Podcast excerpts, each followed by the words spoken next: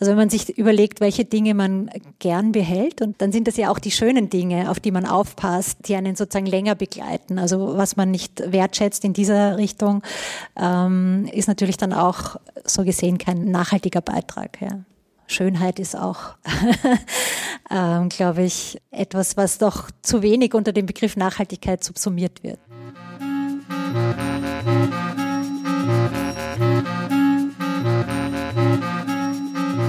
Willkommen zum Morgenbau, dem Architekturpodcast mit Gesprächen zum nachhaltigen Bauen. Ich bin Anne Isop und ich beginne hier nun mit dieser Podcast-Reihe, weil ich gerne mehr über nachhaltiges Bauen wissen möchte – und mich deshalb mit Menschen aus der Baubranche treffe. Ich möchte von Ihnen wissen, was Sie darunter verstehen und wie Sie das in Ihren Bauten umsetzen. Deshalb steht bei jedem Gespräch auch ein Gebäude im Mittelpunkt, anhand dessen wir dann erklären, wie das errichtet wurde und was das mit Nachhaltigkeit zu tun hat. Meine erste Gesprächspartnerin kommt aus Wien, sie ist Katharina Bayer und führt gemeinsam mit Markus Zilker und Markus Pendelmeier das Architekturbüro 1 zu 1 in Wien. Sie begleiten Baugruppen bei der Planung und dem Bau von Wohnbauten. Den ersten Wohnbau, den sie so errichtet haben, ist das Wohnprojekt Wien. Das ist ein Wohnbau, der steht auf dem Gelände des ehemaligen Wiener Nordbahnhofs. Es ist ein achtgeschossiges Haus mit einer Holzfassade.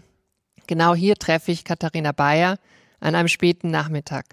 Es ist schon fast dunkel, als ich dort ankomme und ich kann den Architekten und Architektinnen eigentlich schon von außen bei der Arbeit zuschauen, denn hier im Erdgeschoss ist das Architekturbüro von 1 zu 1 Architektur. Katharina Bayer aber führt mich ins erste Obergeschoss.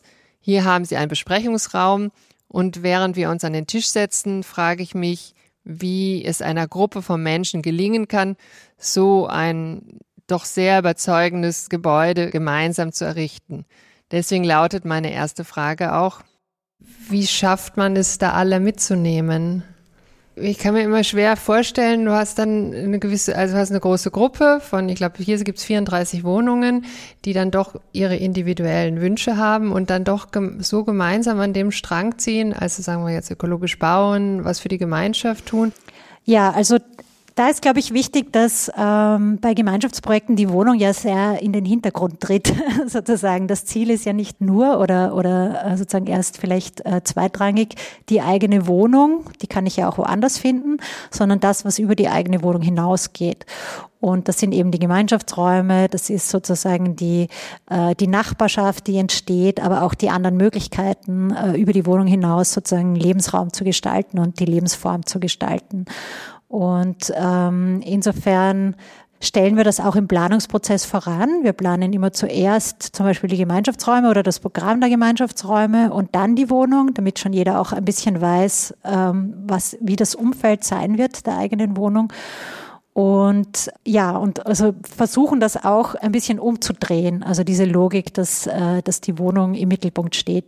Der Markus hat unlängst schön formuliert, gemeint, die Wohnung ist dann sozusagen das äh, Nebenprodukt oder Abfallprodukt des gemeinschaftlichen ähm, Wohnens. Und das, was man bekommt, ist eben viel mehr. Und insofern äh, funktioniert das immer sehr gut, finde ich, äh, diese Individualinteressen eigentlich ein bisschen in den Hintergrund zu bringen. Ja, also sozusagen, wenn es nicht eine Sichtweise oder eine lineare, einen linearen Weg geht, sondern quasi ähm, verschiedenste Sichtweisen, Ideen, Kompetenzen sozusagen gebündelt werden können. Ich glaube, nur so ist dieses komplexe Thema der Nachhaltigkeit, des nachhaltigen Bauens ähm, überhaupt bewältigbar. Also das ist äh, nichts, was sozusagen eine Person alleine äh, oder, oder eine sehr kleine Gruppe trägt. Wenn man jetzt ökologisch bauen will, also ich frage mich immer, inwieweit sind die zukünftigen Bewohner denn auch bereit, Einschränkungen hinzunehmen? Also ich sage jetzt mal im Hinblick auf die Wohnfläche oder auf höhere Kosten, weil man jetzt ökologischer bauen will. Also das ist ein wichtiger Punkt. Also es ist leider nach wie vor ja teurer, nachhaltig zu bauen, als in Beton und mit Vollwärmeschutz ein Gebäude hinzustellen zum Beispiel.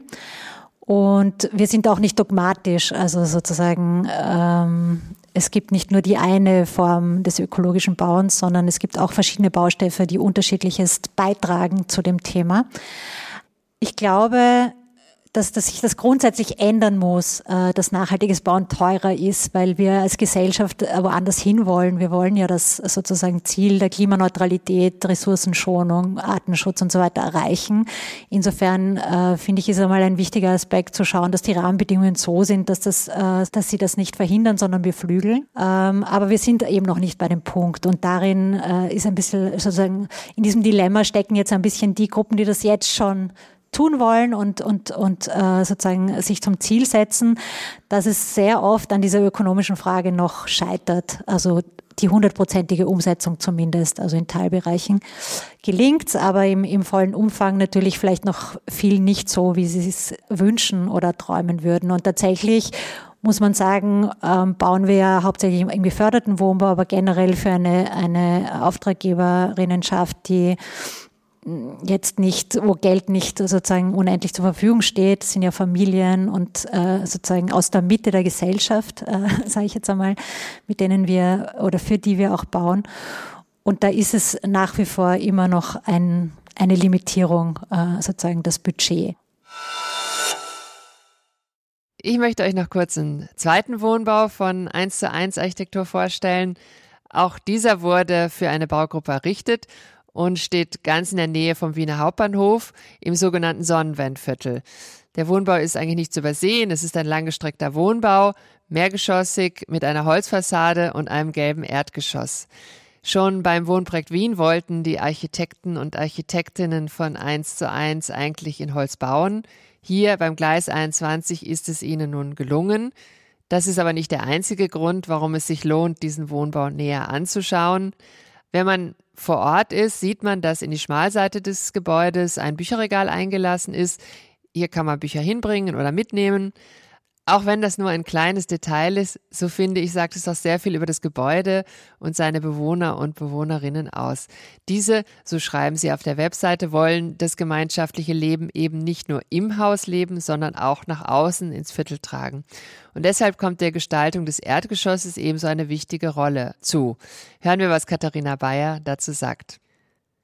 Ja, also die Erdgeschosszone ist natürlich äh, der Ort, wo das Gebäude mit der Umgebung am stärksten kommuniziert. Und äh, insofern ist uns das immer schon wichtig gewesen, dass es hier einen Austausch gibt und dass die Architektur das ermöglicht und dass auch das Programm das ermöglicht. Ähm, und äh, insofern ist die Erdgeschosszone das, wo das am offensichtlichsten wird, äh, würde ich sagen, und wo wir auch als Architektinnen am meisten Einfluss nehmen können von den räumlichen Voraussetzungen her. Ähm, zum Beispiel dem Wohnprojekt Wien war aber immer auch wichtig, noch mehr dem Viertel zu geben, also Flohmärkte zu veranstalten oder sozusagen äh, sich einzubringen in der Nachbarschaft auch äh, und sich zu vernetzen mit dem Umfeld. Das sind natürlich Dinge, die dann von den Nutzerinnen getragen werden müssen, also Strukturen aufzubauen, die zu ermöglichen, ähm, die, die ermöglichen, sich zu vernetzen und auch sozusagen etwas zu bewirken im Viertel, das über die Architektur hinausgeht. Also das ist dann etwas, was wir natürlich durch die gemeinschaftlichen Projekte befördern, aber letztlich dann die Gruppen tragen, ja. Du hast ja vorhin erzählt, dass ihr das Wohnprojekt Wien eigentlich auch in Holzbauweise schon machen wolltet. Und zur Materialwahl, experimentiert ihr da oder habt ihr da irgendwie Vorleben oder eine klare Ausrichtung? Also beim, beim Gleis 21 war von Beginn an das Ziel, in Holz zu bauen.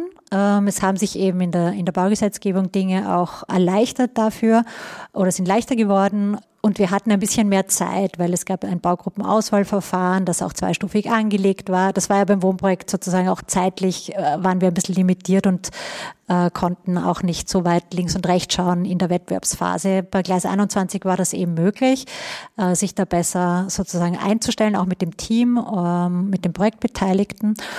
Und insofern haben wir das schon sehr früh zum Ziel gesetzt bei diesem Projekt. Wir zeichnen dieses Gespräch ja im Wohnprojekt Wien auf. Dieser Wohnbau wurde 2014 mit dem Staatspreis für Architektur und Nachhaltigkeit ausgezeichnet. Katharina Bayer ist seit letztem Jahr Vorsitzende dieses Staatspreises. Deswegen möchte ich jetzt mit ihr über den Begriff der Nachhaltigkeit sprechen. Ist dieser überstrapaziert? Vielleicht gibt es auch einen besseren Begriff? Ich verwende ihn trotzdem gerne, weil er für mich immer noch äh, dann am umfassendsten ist. Ökologisch ist eben ja nur ein Teil der Nachhaltigkeit. Ähm, also ich, ich äh, finde das nach wie vor das Wort Nachhaltigkeit das vereint, worum es geht. Also sozusagen dieses generationenfähige Wirtschaften und, und Leben. Und insofern verwenden wir den Begriff. Es ist richtig, dass er überstrapaziert ist und äh, dass es dann auch sozusagen die Gefahr einer Abstumpfung gibt, wenn man, wenn man ihn zu oft oder inflationär verwendet. Und insofern sind dann Differenzierungen gut und wichtig. Resilienz war eine Zeit lang ein wichtiges Schlagwort oder ist jetzt auch in der Pandemie vielleicht wieder ein wichtigeres Schlagwort geworden schon seit dem Wohnprojekt oder seit unseren ersten äh, Projekten, wo wir das äh, klar zum Ziel gesetzt haben, war irgendwie klar, es geht eben nicht nur darum, das Energieproblem zu lösen, also sozusagen, dass ein Gebäude möglichst wenig Energie verbraucht oder gar produziert und äh, die Baustoffe möglichst ökologisch zu wählen. Also das sind natürlich die Kernthemen des nachhaltigen Bauens, das ist schon klar. Aber es gibt darüber hinaus eben noch Dimensionen der Nachhaltigkeit, die schon auch indirekt, direkt oder indirekt mit dem Bauen zusammenhängen. Das ist einerseits äh, die soziale Nachhaltigkeit, also äh, wo eben die Nutzerinnen, die Nutzerinnenqualitäten die Frage der Leistbarkeit, wo man dann schon zur Ökonomiefrage kommt, äh, sozusagen hineinspielt und auch die Möglichkeit der Partizipation oder sozusagen der Selbstbestimmung und Selbstverwaltung beim Wohnen zum Beispiel. Also da gibt es sozusagen eine Menge Aspekte. Und dann natürlich äh, auch immer ein immanentes Thema beim Wohnen, das Thema äh, der Ökonomie, also eben leistbar für wen und, äh, und was, was bedeutet dieser Begriff und leistbares Wohnen oder Leben, also das auch weiter noch zu fassen als den Mietpreis, sondern auch zu überlegen, wie kann ich eben meinen Alltag gestalten äh, aus ökonomischer Sicht. Das hat viel mit dem Standort zu tun, mit der Mobilität, den ähm, sozusagen Möglichkeiten, die mir im Umfeld zur Verfügung stehen, und all diese drei Dimensionen, also die ökologische, ökonomische und soziale Dimension, äh, spielen einfach eine, eine wichtige Rolle äh, in unseren Projekten. Und wir wollen auch die immer alle drei äh, in den Fokus nehmen. Und zusätzlich gibt es natürlich dann noch diese kulturelle Dimension, also äh, der Architektur, die sozusagen mit Baukultur äh, vielleicht verknüpft ist, also auch natürlich äh, qualitativ attraktive Räume zu bauen, äh, auch äh, sozusagen eine gewisse Art der Repräsentation vielleicht äh, und des Einfügens in den Stadtraum und in den Ort. Also auch diese Dimension ist natürlich ein wichtiger Aspekt der Nachhaltigkeit. Also Schönheit ist auch, glaube ich, etwas, was doch zu wenig unter dem Begriff Nachhaltigkeit subsumiert wird. Ja aber was eben auch ein wichtiger Beitrag ist zum Gelingen dieses genau. Ganzen. Genau. Also wenn man sich überlegt, welche Dinge man gern behält und äh, also einfach nur, dann sind das ja auch die schönen Dinge, auf die man aufpasst, die man, die einen sozusagen länger begleiten. Also was man nicht wertschätzt in dieser Richtung, ist natürlich dann auch so gesehen kein nachhaltiger Beitrag. Ja. Gibt es andere Projekte, die deinen Vorstellungen auch entsprechen, die du auch sozusagen gerne darauf hinweisen würdest? Du meinst jetzt Projekte von uns? Nein, von anderen. Von jetzt, anderen. Ja. Naja, wir, wir schauen natürlich immer auch nach, ähm, nach Inspirationen uh, uns um oder auch nach Projekten, die uns äh, weiterbringen äh, in dieser Entwicklung. Und da gibt es natürlich unzählige. Also es ist dann immer schwierig, wenn man was benennt, ja, weil, weil man dann ja, so ja, festgenagelt wird oder so ein Bild entsteht. und ich äh, kriege da immer sozusagen eine kleine Blockade, so nach, wenn es um das Beste oder das Vorzeigeprojekt geht. Aber wir haben immer wieder ähm, sozusagen Exkursionen gemacht in die Schweiz zum Beispiel, nach Zürich Zürich, äh, diese ganze Genossenschaftsbewegung, die dort ja mit den Kraftwerkprojekten und Kalkbreite und so weiter äh, stattgefunden hat in den letzten Jahrzehnten, kann man sagen, die hat uns immer sehr interessiert ähm, weil sie eben auf sehr hohem Niveau schon vieles vereint auch und natürlich nicht hundertprozentig vergleichbar ist, aber, aber das waren für uns immer Vorreiterprojekte, die wir uns sehr genau angeschaut haben. Man muss dann immer sehen, dass es aufgrund von unterschiedlichen Rahmenbedingungen diese Vergleichbarkeit nicht immer gegeben ist und es eben in Wien andere Rahmenbedingungen gibt und daher auch andere Motivationen ähm, oder, oder Aufgaben. Aber mehr als Wohnen war dann eben so ein Projekt, äh, das Hunziger Areal, wo, äh, wo wir sehr genau hingeschaut haben, wo auf architektonischer Ebene, typologisch, auf Nachhaltigkeitsebene, auf Quartiersentwicklungsebene sehr viel umgesetzt wurde, wovon wir jetzt noch nur träumen konnten, sage ich jetzt einmal in Wien. Ähm, und das sind Dinge, die mir jetzt zum Beispiel dazu einfallen. Ja, natürlich im Holzbau. Ähm, schaut man immer wieder nach Vorarlberg oder also es gibt Einzelaspekte äh, sozusagen, die, die uns dann bei einzelnen Projekten inspirieren und, und weiterbringen im Denken. Und dann muss sein eigenes Projekt, muss man mit den eigenen Rahmenbedingungen ja dann immer auch sozusagen aus vielen verschiedenen Ideen und Überlegungen sozusagen neu stricken, ja. Du hattest ähm, ein Bild genannt, was jetzt äh, unabhängig von anderen konkreten Projekten, was deine Vorstellung von nachhaltiger Architektur illustriert. Da hast du von diesem Kirschbaum-Analogie gesprochen. Vielleicht mhm. magst du dazu kurz was sagen. Ja.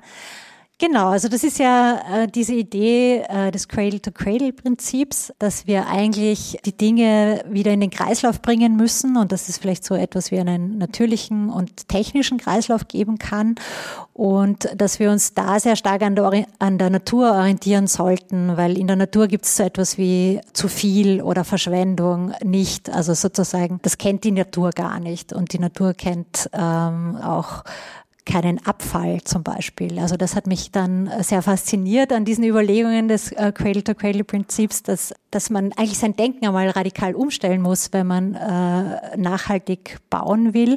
Und da gibt es eben diese Kirschbaum-Analogie, die eben besagt, dass, dass wenn man sich anschaut, wie ein Kirschbaum funktioniert und dass, dass es Früchte gibt, die man erntet und die Früchte, die abfallen, nähern wieder sozusagen den Boden, von dem dann aus sozusagen der Baum äh, weiter wächst und generiert dann zeigt das sehr schön diesen Kreislauf, in den wir eigentlich uns hineindenken müssen beim Bauen. Und ähm, das sind so Bilder, sage ich jetzt einmal, die es mir dann, die mich inspirieren oder wo, wo man sich, wo man anfängt zu denken, wie, wie kann man das umlegen auf ein Haus, äh, auf ein Gebäude. Und da, genau, gibt's viele Ansätze.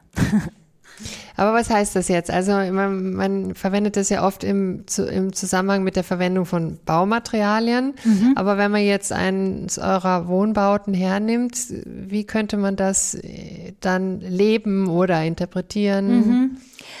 Genau, also zum Beispiel, wenn ich, man muss es natürlich jetzt auf viele Einzelaspekte äh, vielleicht hinunterbrechen, aber wenn wir sagen, unsere Häuser sind immer gemeinschaftliches Eigentum, äh, dann bleiben sie immer im Besitz sozusagen der Gruppe und damit auch äh, im Besitz der Grundidee, wenn man so will. Also wenn sich das Wohnprojekt Wien nachhaltiges Leben zum Ziel gesetzt hat und der Verein das sozusagen das Haus besitzt und die Bewohnerinnen kommen und gehen, wenn man so will, das sind vielleicht die Kirschen, die wachsen und abfallen, aber aber die Grundstruktur bleibt bestehen und die Grundidee bleibt erhalten zum Beispiel. Dann würde ich sagen, ist das so eine Idee des nachhaltigen Denkens, dass es eben nicht auf äh, Individuen beruht und nicht darum geht, die Kirsche zu produzieren, sondern, äh, sondern diesen Baum am Leben zu erhalten. Also das ist vielleicht äh, eine mögliche Umlegung.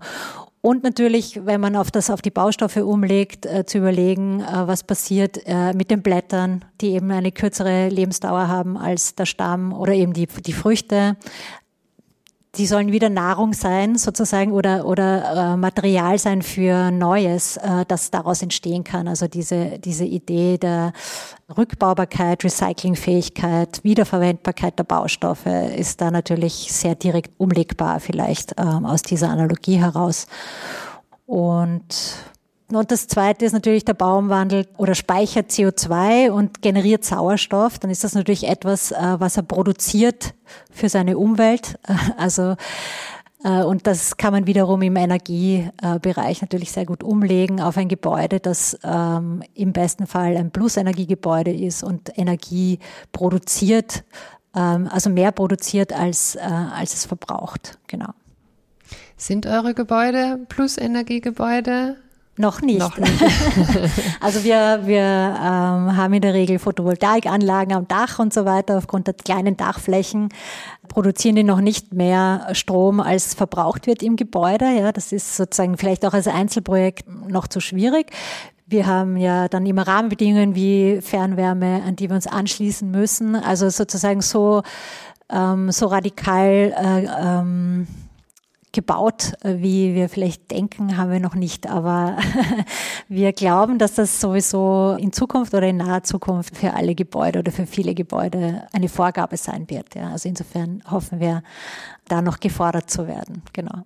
Aber gibt es irgendwie ein klarer Wunsch an die Politik? Oder? Ja, also beim, beim Bestand zum Beispiel konkret ähm, würde ich mir wünschen, weil das ja ein ganz klares Ziel ist, den Bestand klimafit zu machen und raus aus Öl und Gas und so weiter. Also all diese Dinge. Und es wird sehr viel sozusagen mit Einzel, es werden Einzeldinge adressiert, wie die Förderung, äh, um den Ölkessel zu tauschen oder es gibt eine Förderung für die Dämmung und auch vielleicht für ökologische Dämmung und so weiter.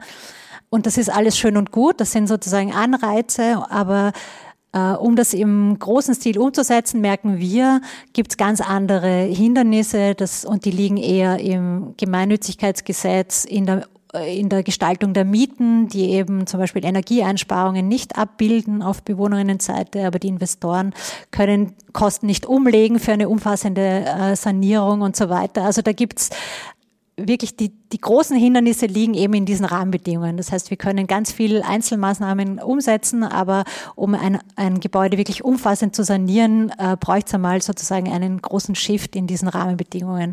Und da würde ich mir eben wünschen, weniger diese Einzelförderungen oder diese, diesen Spot auf so Einzelthemen. Das ist natürlich irgendwie für Politik gut ist, weil so hat, hat man gehört nicht, ein Politiker kann sich zwei, drei Themen setzen und die verfolgen, aber dann ist ja die Legislaturperiode vorbei. Das ist aus politischer Sicht äh, sinnvoll, aber aus ökologischer Sicht oder nachhaltiger Sicht natürlich nicht. Wir müssen viel äh, weiter denken und wir müssen die wirklich komplizierten Dinge angehen, äh, die großen Rahmenbedingungen äh, und nicht einzeln Feuer löschen. Ja, das ist, da werden wir nicht fertig werden, glaube ich. Ja.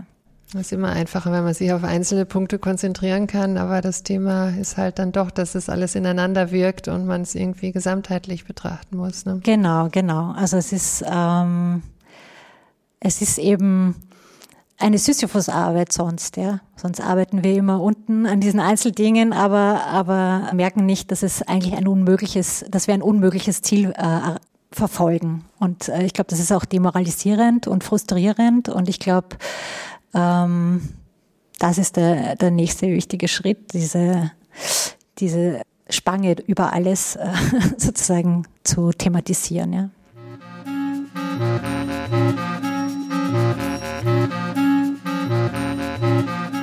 Das war Katharina Bayer. Das war auch die erste Folge meines Podcasts. Ich hoffe, es hat euch gefallen. Mir hat diese Analogie mit dem Kirschbaum besonders gut gefallen. Schon im Vorgespräch hatte Katharina dieses Bild erwähnt und mir hat eben auch sehr gut gefallen, wie sie das dann auf das Bauwesen übertragen hat. Wenn ihr mehr wissen wollt über sie oder ihre, über die Gebäude von 1 zu 1, dann schaut doch nach auf der Webseite zu diesem Podcast. Auf www.morgenbau.at findet ihr die entsprechenden Links und Infos. Ich sage nun vielen Dank fürs Zuhören. Tschüss und bis zum nächsten Mal beim Morgenbau. Eure Anne Isop.